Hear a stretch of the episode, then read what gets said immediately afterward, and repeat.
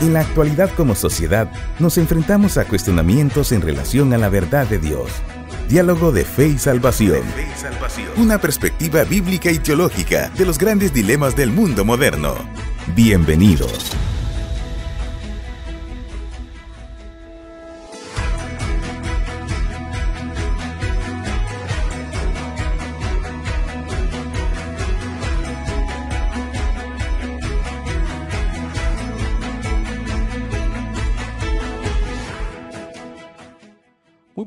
Buenos días, apreciable audiencia. Bienvenidos a su programa Diálogo de Fe y Salvación.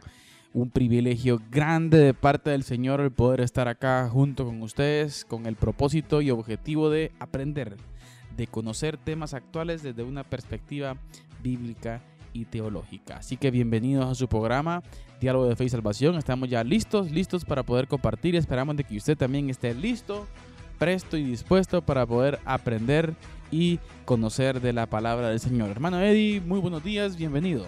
Buenos días, hermano Carlitos, y es así un privilegio, como usted ya lo dijo, poder estar de nuevo aquí en Diálogo de Fe y Salvación. Nos alegra mucho poder estar de nuevo aquí. Y pues qué privilegio tan especial, ¿verdad? Poder eh, volver estar de nuevo para compartir con la audiencia. Y pues eh, nada, ¿verdad? Estamos contentos, estamos alegres a pesar de la situación, estamos gozosos. Eh, gozosos, exacto. Entonces, damos gracias a Dios, ¿verdad? Por el gozo y por la paz que Él pone en nuestros corazones en estos tiempos difíciles, en estos tiempos de confusión.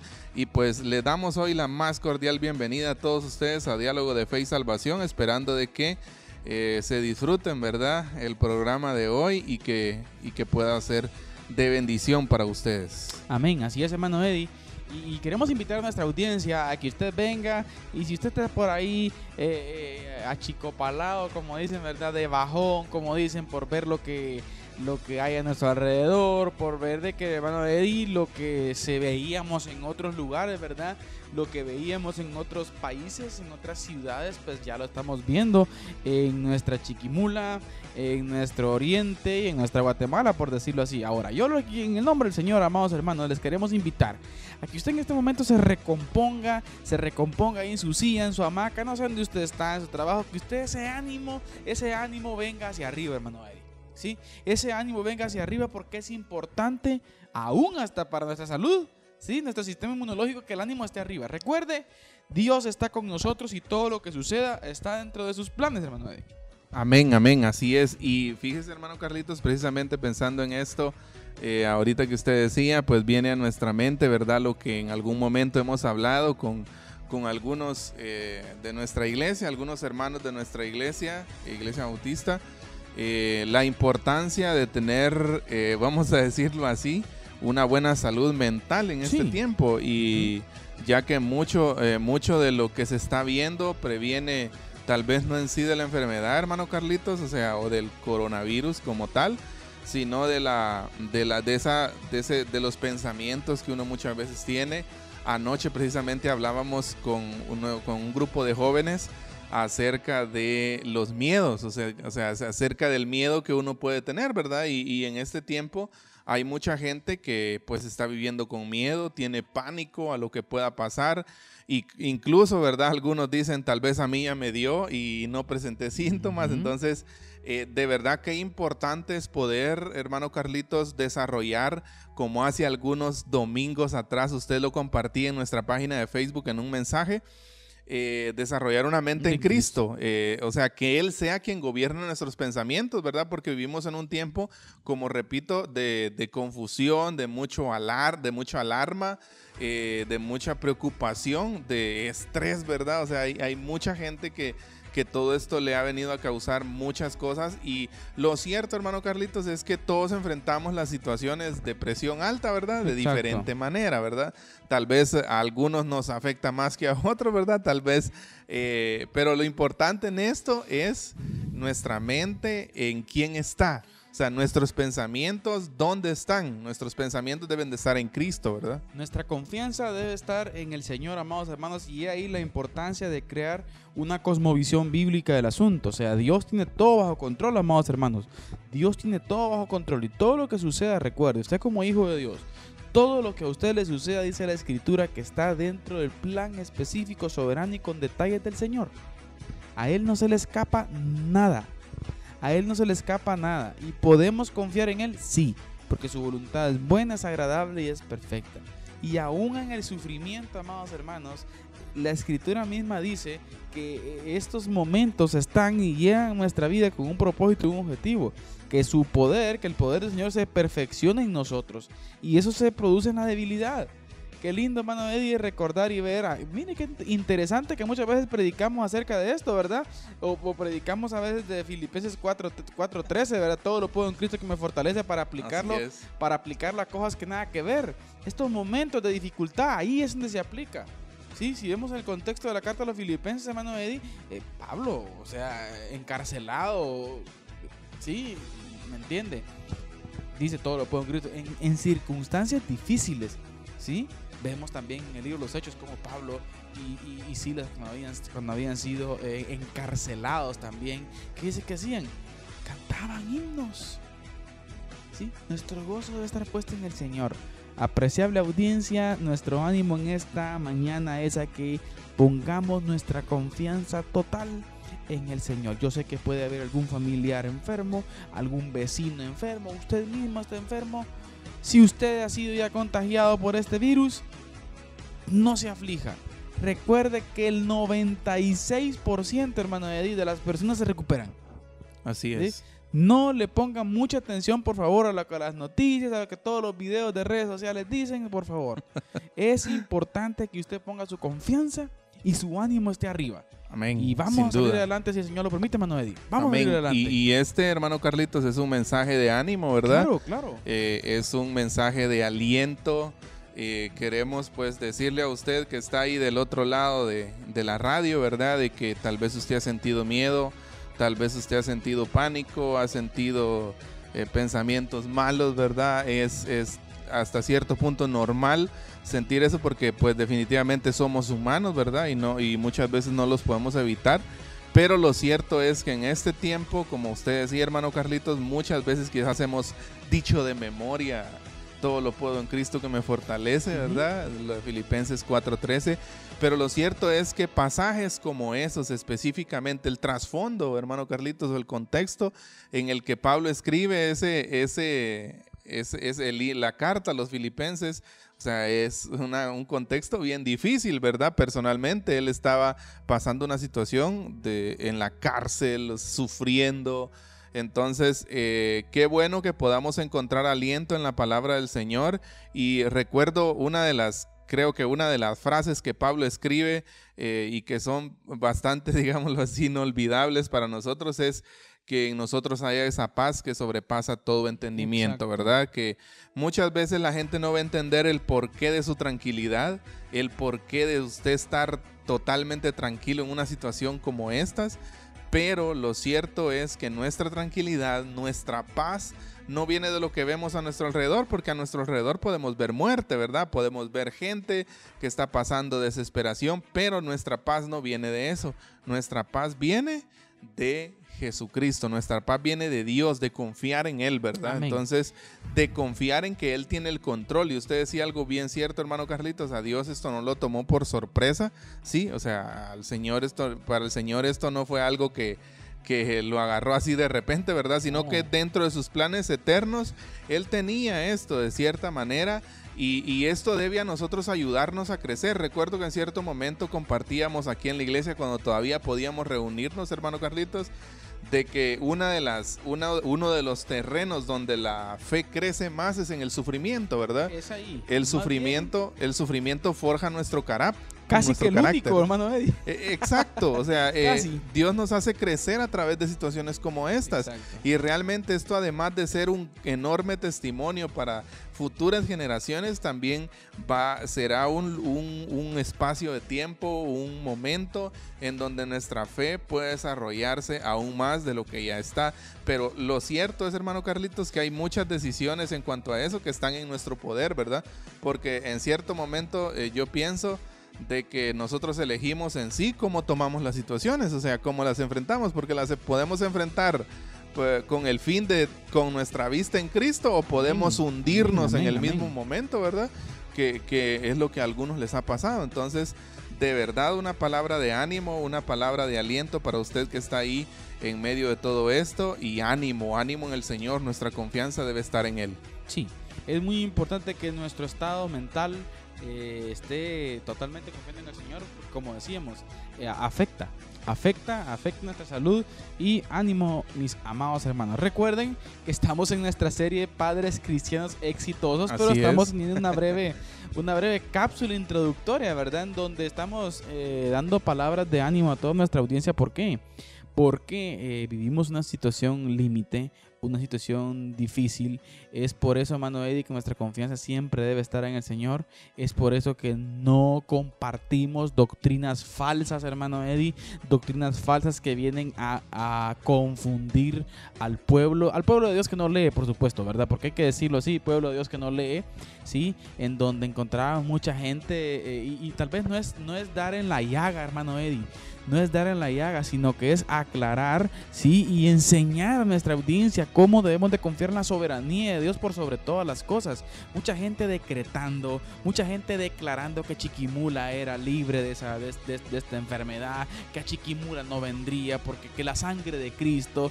Eh, hermanos, por favor, sí, a pesar, ya tenemos una situación difícil ya difícil ya está. Por favor, no vengamos ahora con esas cosas, por favor, de estar tergiversando la Biblia.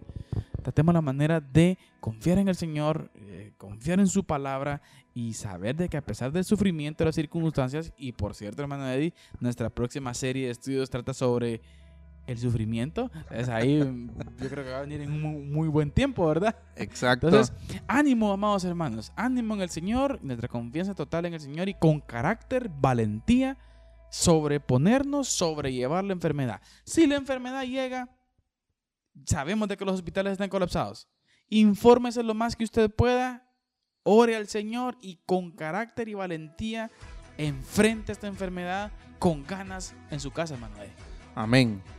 Amén. Y lo decimos eh, no desde el, digámoslo así, tal vez hay, hay hay, he escuchado en cierto momento, ¿verdad? Gente que dice, ellos, eh, hay personas que hablan así porque no lo han enfrentado. Ah. No, hablamos de la perspectiva de enfrentar esta situación como hijos de Dios, ¿verdad? Claro. sabiendo de que Él tiene el control, sabiendo de que Él es soberano y de que su paz debe estar en nosotros. Así que un ánimo especial para usted que está ahí y pues eh, eh, a confiar en el Señor. Lea la palabra, ¿sí? Lea la palabra y que este tiempo, hermano Carlitos, eh, no sea, no nos agarre, ¿verdad? Como analfabetas bíblicos, sino que conozcamos, que sepamos y que, y que en base a la palabra tomemos decisiones sabias, ¿verdad? Amén, amén. Así es, hermano Eddie. Y bueno, pues hemos tenido esta breve introducción, ¿verdad? Con relación al tema, a la temática del coronavirus. Ya está entre nosotros, hermano Eddie. Así es. Bienvenido. El contacto del virus ya es local. Usted no necesita ir a otro departamento, a otro lugar. Ya está por todos lados. Extreme y limite sus precauciones, por favor. Y por lo demás, pues, confiar en el Señor, ¿verdad? Amén, Pero, amén. Bienvenido coronavirus, hermano Eddie. Así es, no está de más como aquí me, bueno, un último ejemplo tal vez para terminar esta parte.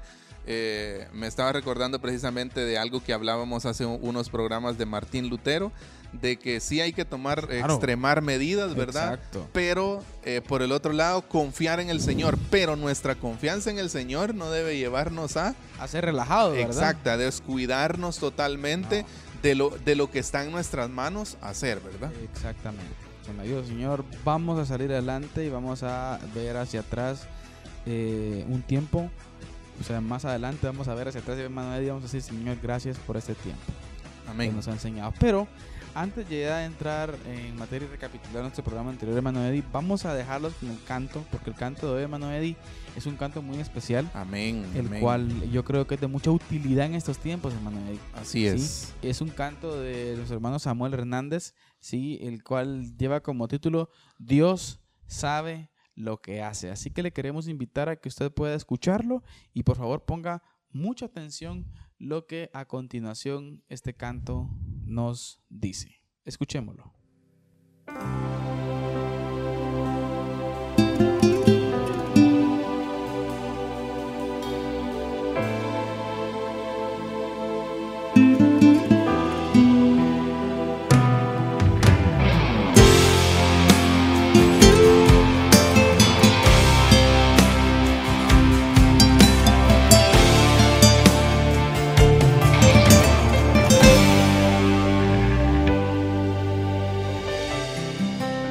Dios sabe lo que hace. Él no llega tarde, díselo. Él no llega tarde.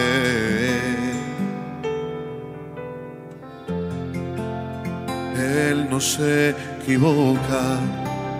Él está en control.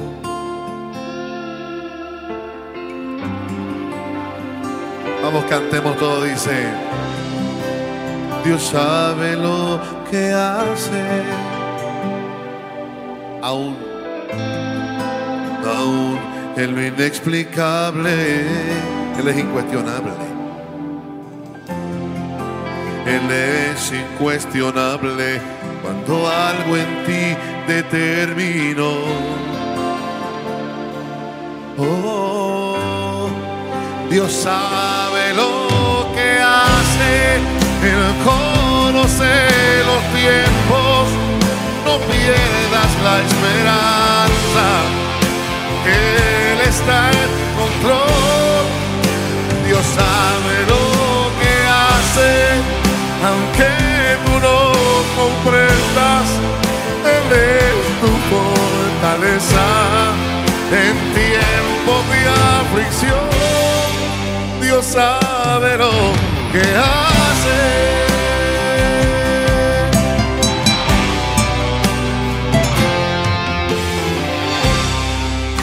Dios sabe lo que hace. Aun cuando algo nace. Aun cuando algo muere. Él está en control.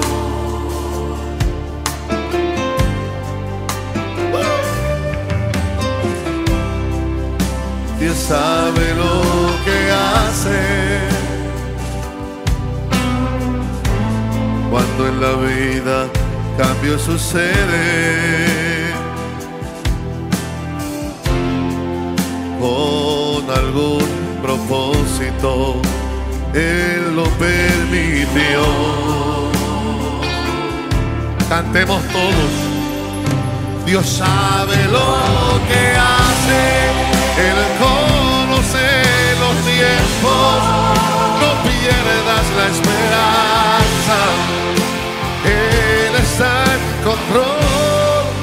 Dios sabe lo que hace. Aunque tú no comprendas.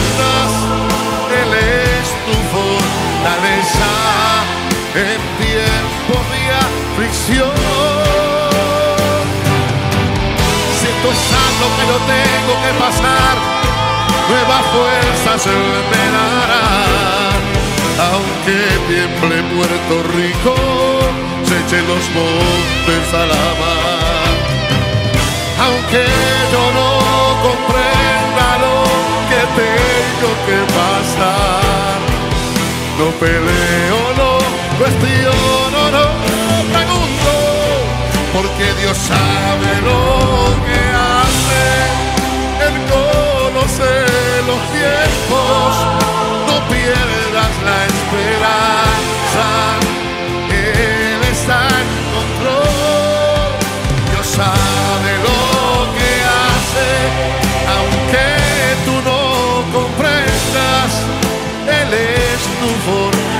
Fortaleza en tiempo de aflicción.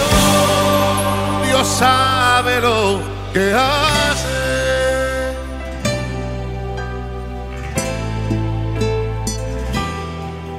No peleo, no cuestiono, no pregunto, porque Dios sabe lo que hace.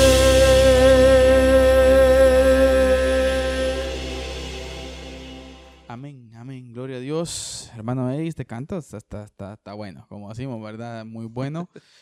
Palabras eh, muy ciertas, bíblicas, que nos hacen confiar en el soberano Dios, hermano Eddie. Y Él sabe lo que hace. Amén. ¿Y, y podemos confiar en Él? Sí. ¿Podemos decir, eh, Señor, ahí ve usted lo que hace? Claro, claro que podemos confiar en eso. Él es Dios, ¿sí? Bueno, agradable, santo, omnipotente, omnisciente, misericordioso. Él es amor y todo lo que suceda o, nos pase o esté pasando en esta tierra es dentro de su plan soberano. Pero bien, amados hermanos, vamos ya a hacer una pausa a nuestra introducción con relación a tiempos difíciles que estamos viviendo y vamos a continuar con nuestra serie Padres Cristianos Exitosos. Y hoy continuamos con eh, nuestro tema que hace un par de programas iniciamos, Buenas Nuevas para nuestros hijos. Y estuvimos hablando un poco, hermano Eddie, de cómo la, cómo la escritura, ¿sí? O cómo, sí, la escritura nos expone de nosotros como padres de familia tenemos la gran responsabilidad de transmitir un evangelio eh, completo, por decir así, hermano, un evangelio sin di disminuirlo, sin minimizarlo, ¿sí? sino que tal y como es nuestros hijos. Y es nuestro hogar el centro, ¿sí? el garante, y esta palabra es muy importante, hermano, es, es el garante para que el nombre del Señor eh, continúe eh, siendo eh, invocado en nuestra familia en tiempos futuros, hermano. Eddie. Amén. Yo creo que, hermano Carlitos, una constante, una, una palabra muy constante o, o, frase muy constante que hemos tenido aquí y al mismo tiempo una enseñanza es el discipulado, ¿verdad? Amén. Sí, eh, eh, hablábamos mucho acerca de eso, de la importancia del discipulado en los niños y pues que eh, esa es una parte en la que queremos recapitular y volver a enfatizarlo ahora, ¿verdad? Exacto. Es tan importante que nosotros eh, tengamos el discipulado en casa con nuestros niños porque generalmente siempre pensamos, como lo hemos dicho, ¿verdad? En que el discipulado es un proceso formal en la iglesia, pero el discipulado, vamos a decirlo así, el más efectivo es el que usted realiza, lleva a cabo de una manera informal en su casa con los niños, ¿verdad? O sea, en los momentos cotidianos de la vida, ¿verdad? Tal vez ahí en naturales. Medio, exacto, tal vez ahí en medio del desayuno, tal vez eh, camino a la tienda, como lo hemos Amén. dicho, ¿verdad? Tal vez jugando algún día con sus hijos y usted tiene la oportunidad de remarcar una verdad bíblica, no pierda la oportunidad de hacerlo. Interesante, hermano Eddie. Asimismo, eh, si nos enseña a, valga la redundancia, enseñar el consejo completo del Señor, mostrar el Evangelio a nuestros hijos, hablarles del pecado, hablar de lo que el Señor es. Y vamos a continuar hablando acerca de eso. Por cierto, hermano Eddie, la cápsula del día del programa anterior, una cápsula muy impactante, buenísima, por cierto, los factores, ¿verdad? Para que nuestros hijos no, no se aparten de su fe. Entonces, eso, eso eh, fue una cápsula muy interesante. Y hoy vamos a continuar eh, estudiando sobre esta temática, buenas nuevas para nuestros hijos, y vamos a ver algunos aspectos de qué es lo que nosotros tenemos que eh, enseñar a nuestros hijos. En nuestro programa anterior llegamos al punto de, de, que nuestros hijos deben de saber de que lo que Jesús ha hecho, hermano, y que Él es eternamente Dios. Y hoy vamos a hablar de otros temas muy importantes, pero antes, nuestra lectura bíblica, hermano Eddie. Así es, hermano Carlitos. Eh, vamos a tener nuestra lectura bíblica de hoy y lo vamos a, a hacer en, en, la carta de, de, Pablo a Timoteo. Lo vamos a hacer en, en, la segunda carta de Pablo a Timoteo, capítulo 3. Vamos a leer su versículo 14 y 15. Dice, pero persiste tú en lo que has aprendido y te persuadiste sabiendo de quién has aprendido y que desde la niñez has sabido las sagradas escrituras, las cuales te pueden hacer sabio para la salvación por la fe que es en Cristo Jesús. Amén. Interesante, hermano, ver cómo eh, el apóstol Pablo expone eso a, Timoteo, ¿verdad? Y, vemos cómo ese testimonio eficaz de Pablo, de, Timoteo, mejor dicho, tiene su raíz en un claro, una, clara exposición, exposición de la palabra desde su niñez. Así es, y, tal vez, bueno, ese es un, un, aspecto que ya hemos remarcado en algún programa anterior también, hermano Carlitos. Timoteo viene con una herencia, no solo de Pablo, ¿verdad? Sino, sino también de, su mamá y de su abuela, ¿sí? En un principio Pablo remarca la fe de, su abuela y la de su mamá, hablando de Timoteo. Y pues qué importante es ver esa línea generacional, hermano Carlitos, que, que, los padres no hayan dejado a Timoteo. Bueno, no habla de un papá, eso me lleva a pensar que es posible que haya sido una mamá soltera, ¿verdad? Entonces, eh, realmente, pero a pesar de eso, a pesar de ese, podríamos decir, de ese obstáculo de no, no contar quizás Timoteo con un papá, eh, ese no fue un obstáculo para que la mamá le pudiera enseñar el consejo de Dios, ¿verdad? La palabra del Señor. Por eso Pablo hoy les, eh, ahorita en el versículo que leímos le escribe, y que desde la niñez ha sabido las sagradas escrituras. O sea, Timoteo el joven Timoteo tenía fundamentos bíblicos. Hermano Eddie, ¿hubo discipulado ahí? Claro.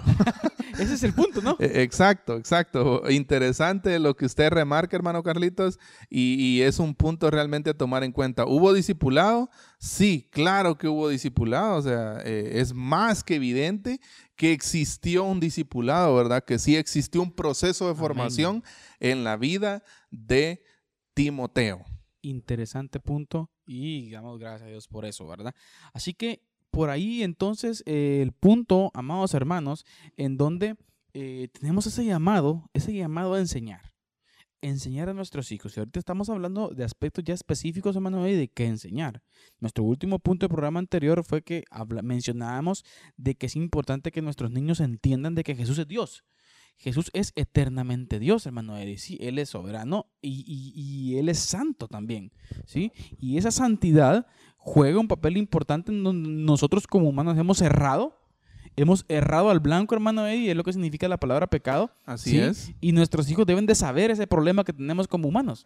Exacto. Y usted, usted acaba de decir algo clave, hermano Carlitos. Ahorita en sí, ya nosotros estamos viendo en, esta serie, el tema de hoy específicamente es para ver qué se enseña, ¿verdad? Para ver qué y en parte también el cómo debe enseñarse. Amén. Sí, porque del qué ya sabemos que es la palabra del Señor, es ese proceso que debe llevarse a enseñanza, pero muchas veces nosotros no sabemos cómo hacerlo cómo remarcarlo o cómo introducirlo en la vida de los niños, ¿verdad? Entonces, eh, le invitamos a que se quede durante todo el programa porque estaremos hablando de eso, ¿verdad? De, de, aspectos. de aspectos importantes en cuanto a eh, ese proceso de enseñanza-aprendizaje en la vida del niño. Amén. Interesante, Manuel. Y otro aspecto que queremos compartir con nuestra audiencia es de que nuestros niños deben de entender, hermano Eddie, que él es Señor de todos. ¿Sí? Él es el Señor de señores y Rey de reyes, hermano Eddie. Amén. Nuestros niños deben de entender de que si existe alguien a quien reverenciar en este mundo, si existe alguien aquí de, quien nosotros somos, eh, por decirlo en el buen sentido de la palabra, esclavos, es del Señor, hermano Eddie, de nuestro Señor Jesucristo. Y Dios debemos de entender de que lo exaltó hasta lo sumo a él y le dio un nombre que es sobre todo nombre, ¿sí? Para que en el nombre de Jesús se doble toda rodilla de los que están en el cielo, en la tierra y debajo de la tierra, y toda lengua confiese que Jesucristo es el Señor para gloria de Dios Padre nuestros niños deben de entender esta parte. O sea, podemos decir, hermano Eddie, que Jesús no es una opción más en el mercado religioso. Exacto. ¿Ah? Buen punto ese. No es Un, un, un producto más en el mercado religioso. No Él es, Dios. No es otra, otra religión más. Exacto. ¿sí? O no, es una del puñado de religiones, del manojo de religiones que existe allá afuera. No.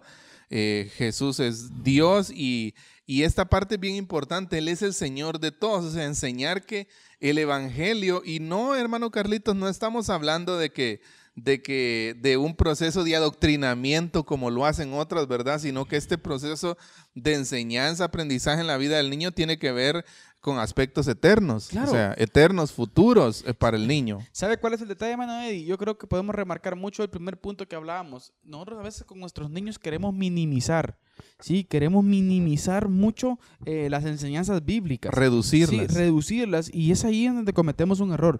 Tenemos que hablar a nuestros hijos con la sencillez que la Biblia implica. Recuerda que la Biblia está escrita en, en una forma sencilla, hermano Eddie. ¿Sí? Para que todos tengamos ese entendimiento.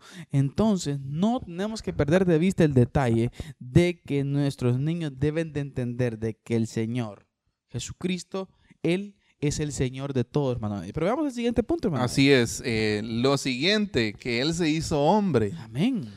Su humanización, su encarnación, siendo en forma de Dios, no estimó el ser igual a Dios como cosa que aferrarse, sino que se despojó a sí mismo, tomando forma de siervo, hecho semejante a los hombres. Bien, entonces qué importante, hermano Carlitos, es hablarle a los niños acerca de que Jesús se hizo hombre, ¿verdad? Y que Él decidió en su enorme amor, en su amor, vamos a decirlo, incomprensible para nosotros, porque no hay muchas veces queremos comprender la magnitud, la, el tamaño del amor de Dios, pero realmente eh, es incomprensible para nuestra mente finita. Lo cierto es que este punto de Él se hizo hombre, ahora eh, es importante enseñárselo a los niños. Ahora, hermano Carrito, desde su perspectiva como padre, eh, tal vez un, un, tip ahí, no sé, cómo, cómo eh, le enseña a, un, cómo se le enseña a un niño acerca de que Jesús se hizo hombre, o sea, de su encarnación. Porque sí, los niños en cierta forma tienen una, una perspectiva, pero tal vez un poco fantasiosa, ¿sí? De, la Navidad, del, niño Jesús y todo eso, ¿verdad? Pero aquí es un, este es un punto de quiebre, podríamos decir, ¿verdad? En donde puede ser eh, que usted marque la vida de su niño. Eh, eh, correctamente o incorrectamente, ¿verdad? Entonces, para, para, ver eso, hermano Carlitos, ¿cómo lo hacemos? Bien, hermano, yo creo que si algo juega, si, si tenemos un factor que juega eh, especialmente a nuestro favor, es el poder de la palabra. ¿sí? el poder de la evidencia bíblica. Yo creo que uno de los consejos, hermano, de que podemos dar a todos eh, los padres que nos escuchan, ¿sí? es de que es importante que los relatos bíblicos que remarcan exactamente eh, la humanización o la encarnación de nuestro Señor Jesucristo, esos relatos bíblicos los transmitamos así literalmente a nuestros hijos y demos una explicación, hermano, al respecto. ¿Sí? Yo creo que la Biblia, la Biblia nos da los suficientes argumentos para poder transmitírselos a ellos. Y es ahí en donde nosotros como padres tenemos que tener ese, esa, esa habilidad, tal vez, hermano Eddie, de poder, de poder eh, buscar, enseñar esos textos. Pero ¿dónde surge el problema aquí? El problema puede surgir, amados hermanos, de que puede haber eh, padre de familia que no sabe qué, qué, qué textos hablan acerca de eso, hermano Eddie. Exacto, sí, Precisamente por eso era mi pregunta, hermano Carlitos, eh, de que, porque muchas veces eh, como fantaseamos el, o queremos ser un poco fantasiosos con acerca de la, la, la venida de Jesús, ¿verdad? Y, y nos dejamos guiar tal vez por los aspectos tradicionales o culturales de la Navidad un nacimiento, qué sé yo, algo así, ¿verdad? No, pero de lo que estamos hablando aquí es de una verdad, ¿sí? Qué tristeza, mano, de que en hogares cristianos se esté hablando de Santa Claus, por ejemplo, ¿verdad? Exacto, entonces... O, de Frozen, por poner un ejemplo. Pero aquí estamos hablando, ¿verdad, eh, eh, hermano Carlitos, de una de las verdades centrales del Evangelio. O sea, de una de las verdades columna vertebral que deben ser proclamadas en el Evangelio. Él se hizo hombre. En algún momento, hermano Eddie, yo sé que ya, está el tiempo para la cápsula del día, hermano Eddie. Hermano Eddie aquí me está señalando el reloj ya, porque... Pero eh, eh, eh, en algún momento fíjese que tenía una, una, una eh, un diálogo con una persona en donde me decía, ¿verdad? No, no le quites esa, esa fantasía de los niños con relación a Santa Claus. Mira qué bonito es que, que uno, mira, nosotros lo vimos y qué bonito es sentir los regalitos. O sea, eh, amados hermanos, eso es mentira. En algún momento mis hijos, le, le, testifico, tuvieron algún tipo de conflicto con ciertos familiares, porque en algún momento dado estos niños estaban ahí platicando en su diálogo de niños, ¿verdad? Yo así a lo lejos los estaba oyendo. Y en su diálogo de niños, eh, sí, mira que nos va, nos va a traer eh, regalos Santa Claus y todo eso, ¿verdad? Y nuestros hijos en ese momento, eh, más pequeño, pero el varoncito me recuerdo muy bien que se le quedó viendo con una cara seria, hermano, y le dice, por favor, le dice, esos, esos regalos no los trae Santa Claus, no existen, es tu papá que te los pone ahí, de verdad. Entonces, eh, de ahí surge, hermano, en donde el niño se fue casi llorando el otro, ¿verdad? Y mira, dice Joab que no, que no existe Santa Claus. O sea, tenemos que enseñar a nuestros niños, hermano Eddie, que la realidad de las cosas, no fantasías, hermano Eddie. Y hay que hablar de que Jesús, Dios, hizo hombres, hizo carne. ¿Por qué? Con su propósito y con objetivos, como le hemos hablado otra vez, hermano Eddie. Amén, amén. Sin duda, qué importante es remarcar esa parte, hermano Carlitos, la que usted acaba de decir, ¿verdad? No fantasías para los niños, sino la verdad, la verdad, la realidad del Evangelio y más aún cuando se trata del Evangelio, ¿sí? Recordemos, ah, tenemos ahí una mente virgen, una mente que está dispuesta a aprender lo que le enseñemos. Entonces, si usted mete ahí algo fantasioso, así eh, esa va a ser la concepción del niño en cuanto a Jesús y en cuanto a, a, lo que rodea, ¿verdad? A la encarnación o humanización de Jesús. Entonces, mucho cuidado, pero ánimo, sí, ánimo en esa tarea ardua que ustedes como padres tienen de transmitir el Evangelio a los niños. Y ahora sí, hermano Carlitos. Vamos a la cápsula del día. Por favor, Pastor Eddie, eh, compártenos hoy en nuestra cápsula del día. Tenemos un, tema muy importante. Eh, ¿Y por qué verlo, hermano Eddie? En algún momento lo platicamos y dialogamos con el Pastor Eddie y le digo yo, no, esto es importante en el sentido de que hoy en día la población cristiana que está criando, hermano Eddie, tiene serios problemas. Nosotros como padres hoy en día hay serios problemas. ¿Y, cuáles son los factores que han venido a provocar esta parte? Y nuestro hermano ahí nos va a hablar un poco acerca de ese uno de los factores, por decirlo así.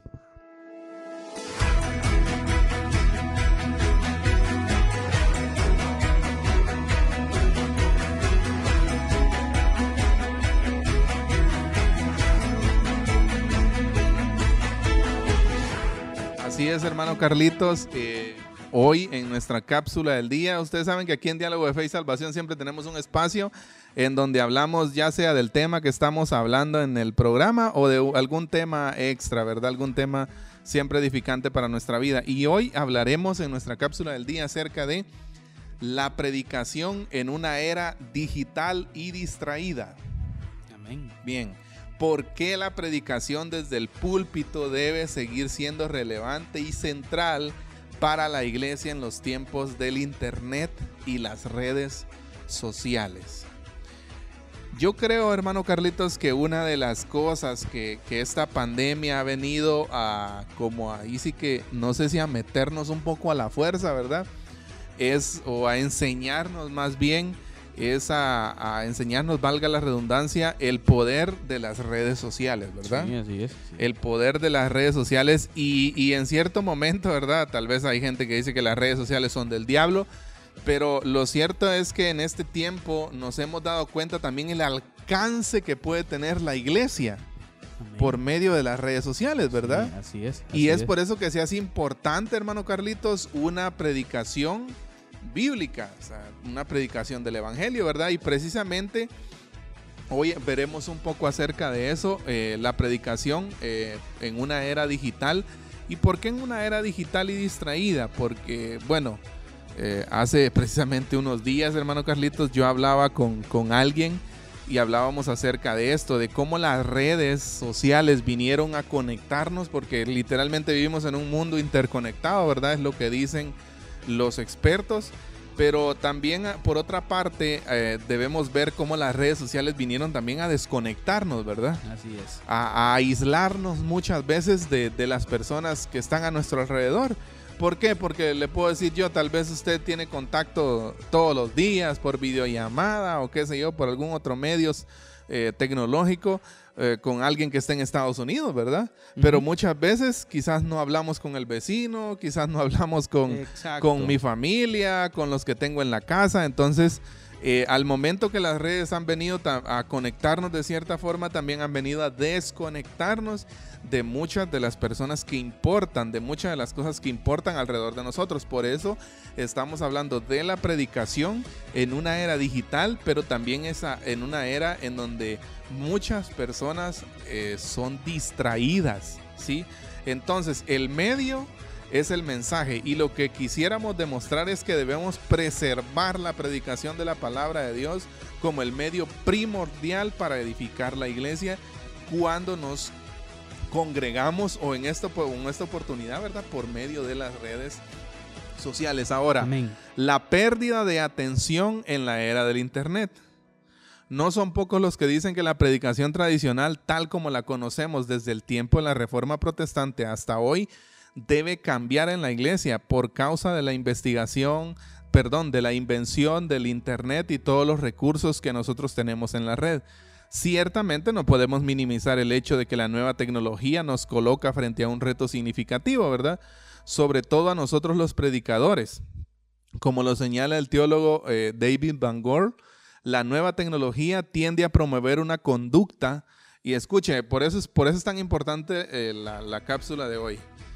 La nueva tecnología tiende a promover una conducta y unos patrones de pensamiento que inhiben la atención enfocada y la contemplación profunda.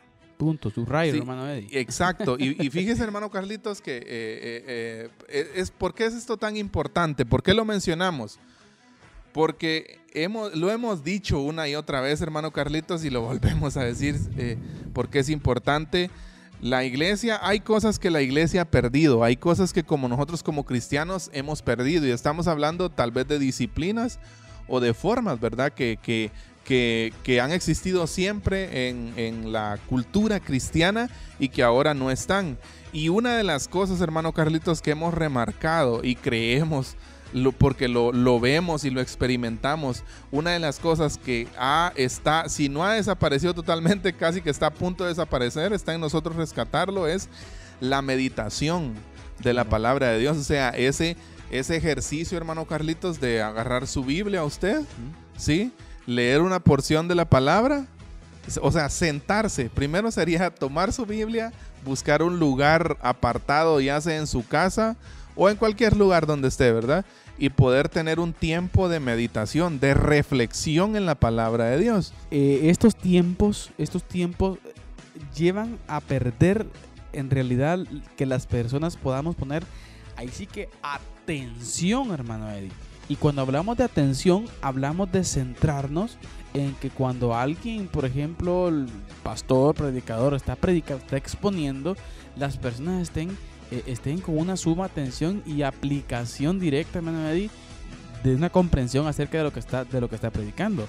O sea, muchas veces la gente escucha, escucha, escucha, pero no, no está ese sentido de, poner atención y para poder poner en práctica cada uno de los principios que escuchan, hermano Eddie. Exacto, y qué importante hablar de eso, hermano Carlitos. Yo creo que es un problema al que todos nos hemos enfrentado, ¿verdad? ¿Cuántas veces eh, eh, hemos oído reclamos de que los jóvenes no ponen atención en la escuela dominical, verdad? O que los jóvenes están distraídos en su teléfono o en otro lugar eh, por, para no ponerle atención a la predicación. Es por eso que hablamos de, una, de un grupo, de un grupo social, en este caso, de, de una generación distraída. Ahora, en cierto momento yo escuché y, hablemos un poquito acerca de esto, hermano Carlitos. en cierto momento eh, yo escuché decir a un predicador, para que el joven te ponga atención, o sea, tenés que llevar un mensaje lo suficientemente relevante. Ahora, ¿qué significa eso para nosotros? En nuestros, en los círculos populares evangélicos, ¿qué es lo que eso significa? Muchas veces esos mensajes relevantes de los que se habla en la cultura popular evangélica ahora, no es un mensaje bíblico, ¿verdad? Son Sino motivacional. Un mensaje motivacional, un mensaje de terapéutico, vamos a decirlo así, psicoterapéuticos. Exacto, entonces por eso que qué importante de verdad hablar de esto, de la predicación en una era digital y distraída. Ahora, el escritor de tecnología eh, Nicholas Carr escribió un artículo con un título sumamente provocativo hace algún tiempo. Por favor, dígalo, sin El artículo, el artículo se titulaba ¿Está Google haciéndonos estúpidos? Ojo con esto, porque es una pregunta. ¿Está Google haciéndonos estúpidos? Y el subtítulo del artículo era Lo que la Internet le está haciendo a nuestro cerebro. Yo quiero que. Yo hago una invitación, hermano Eddie, que, que vayamos a eso. Yo, quiero, yo hago una invitación a nuestra audiencia que vaya y busque ese título de ese artículo y que lo lea. Porque es una realidad, hermano Eddie. Es una gran realidad. Yo creo que esta cápsula del día eh, no nos va a dar chance a lo demás. Pero, hermano Eddie, hoy en día en nuestros medios educativos he visto literalmente a maestros del área primaria y aún del área básica, ¿sí? en donde le dicen a los alumnos vayan a un internet y que les hagan la investigación. O sea, esa cultura de lectura, hermano, Eddie, ya no existe. Es la famosa lectura del copy-page. ¿ah? O sea, ya no está el sentido de análisis, el sentido de entendimiento y comprensión de las cosas, hermano Eddie. Exacto. ¿Y, por, qué, eh, por qué estamos hablando acerca de esto? Porque eh, realmente es impresionante, hermano Carlitos, lo que usted decía. Usted decía algo bien importante, se ha perdido esa, capa- esa, eh, esa hambre de poder leer, de poder meditar, lo que hablábamos anteriormente, ¿verdad? De poder agarrar nuestra Biblia, estarnos en un lugar ahí apartado y poder leer y meditar en la palabra del Señor. Ahora, eh, muchos, para, para nadie es un secreto, ¿verdad? Y si algún joven ahí, algún adolescente nos está escuchando, nos favor de confirmarnos esto. Eh, muchos de nosotros nos hemos dado cuenta que cualquier tarea, por ejemplo, del colegio, de la universidad, ya pocos, poco hermano Carlito se va a las, a las bibliotecas, ¿verdad? Antes eran tan, tan famosas, hace, hace unos años atrás eran tan famosas las bibliotecas de, estamos hablando de libros de papel, ¿verdad? De- La biblioteca que de la usted- MUNI, que usted podía sentarse y hojear un libro y, e investigar, ¿verdad? Pero ahora, ¿qué es lo que pasa? Wikipedia, ¿verdad? Wikipedia, sí. Entonces, y en cierto momento yo leía un título similar a este, pero solo que con Wikipedia, ¿verdad? O sea, el analfabetismo está demostrado por Wikipedia, decía un investigador en cierto momento, porque todo lo que nosotros queremos, eh, que está, está ahí, ¿verdad? O sea, lo que, lo que usted quiere buscar, lo que usted necesita, está muchas veces ya hecho ahí en Wikipedia o en otras páginas que se han dedicado a, la recopilación de El estos... rincón del vago. El rincón del vago, o sea, Hasta el título. Exacto. Sí, y son, son cosas tan que se han hecho tan populares, Sí, sí. tan famosas en los últimos tiempos, ¿verdad? Entonces, pero lo que queremos animarles es que eh, la- que usemos las redes, sí, usémoslas, usemos el internet, pero usémoslo para cosas buenas, ¿verdad? Entonces, y, y Nicholas Carr en este, en este artículo que les decíamos hace un momento, dice que la red es en sí un sistema de interrupción, una máquina orientada a dividir la atención. Una máquina orientada a dividir la atención. Ahora, ya investigamos un poquito acerca de esto. Ahora, en relación a la predicación. Hermano Carlitos, usted alguna vez, eh, no sé si usted, usted entra a Facebook los domingos, ¿va? ¿Se ha fijado usted más o menos cuántas transmisiones en vivo hay los días domingo en Facebook? Miles. Miles. Miles. Jamás lo- han existido tantos lives en Y Facebook. lo, y lo más tremendo, madre, que cuando está uno viendo la de la iglesia de uno, le aparece el anuncio ahí. o, o- o- o el llamado a la Exacto. predicación de otro predicador, ¿verdad? Le cae la notificación ahí, la de, tal vez usted está viendo ahí la de, la de, la La- de la su iglesia, pastor, ¿verdad? La de su iglesia. Y de repente le cae una notificación que hay otra mega iglesia o otra iglesia de más famosa que la suya, tal vez, ¿verdad? Y se sale, y- y- exacto, ese es el punto. Traiciona a su pastor. Ah, eso es- eh, eh, esa frase es para los famosos memes de hoy en día, ¿verdad? Pero Ajá. Lo cierto, hermano Carlitos, es que qué importante poder darnos cuenta de, de cómo, cómo poder utilizar y cómo poder poner atención a la predicación. Exacto. Con su Biblia. Eh, exacto. Sentarse, ver el texto bíblico. Siempre se remarca en la predicación. Abra su Biblia. Abra su Exacto. Biblia. Y eso es lo que se está perdiendo, hermano Eddie.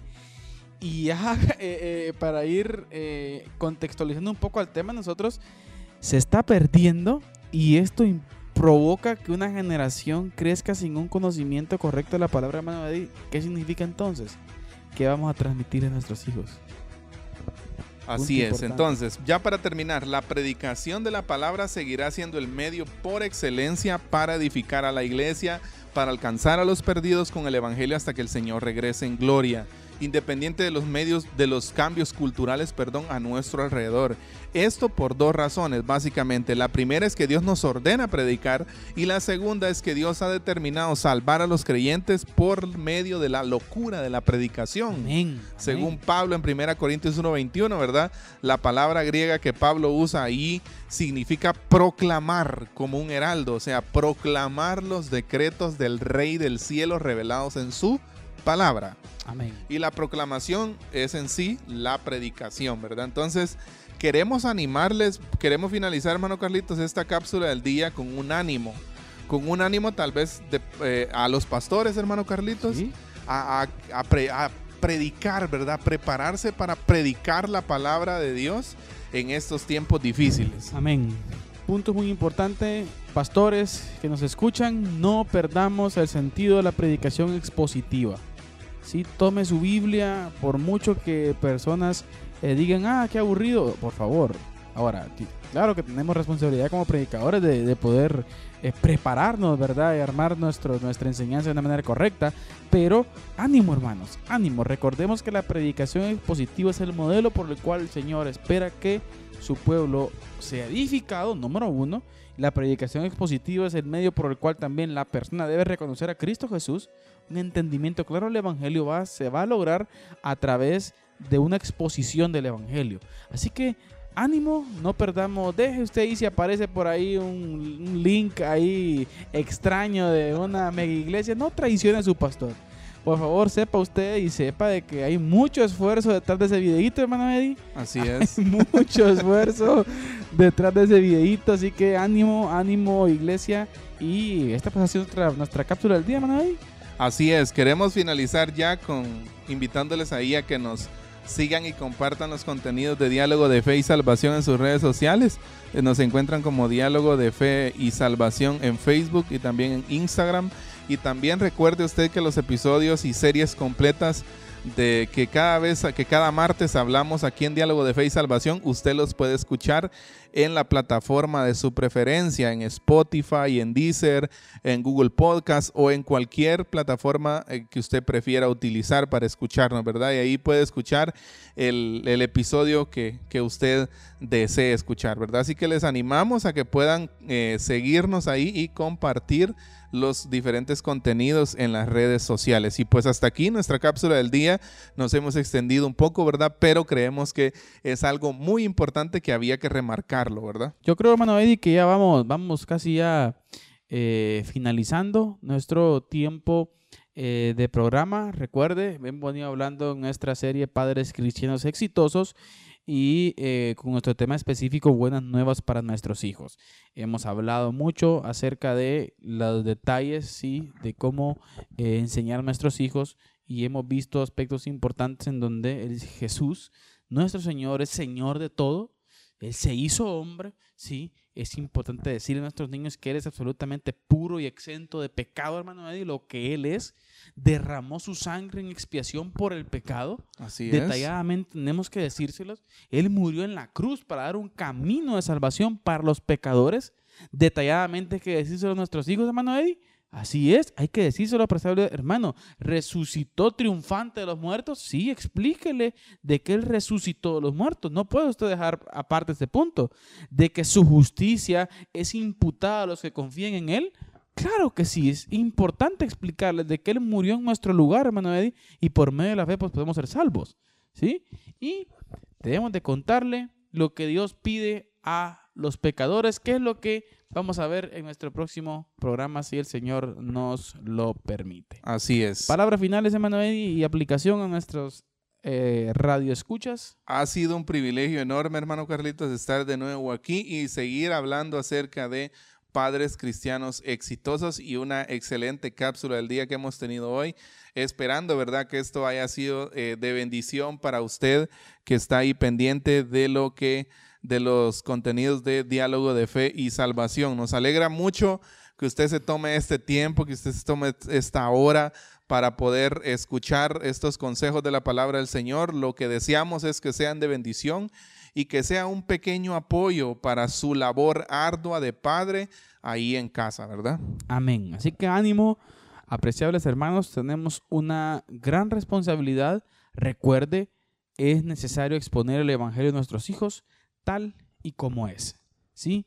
No menos, no eh, reducirlo, sino que las doctrinas básicas como son. Así que Amén. Dios les bendiga grandemente. Recuerde, ánimo, Dios está con nosotros y todo lo que sucede en nuestra vida es porque al Señor le place en su soberanía y su voluntad es buena, agradable y perfecta.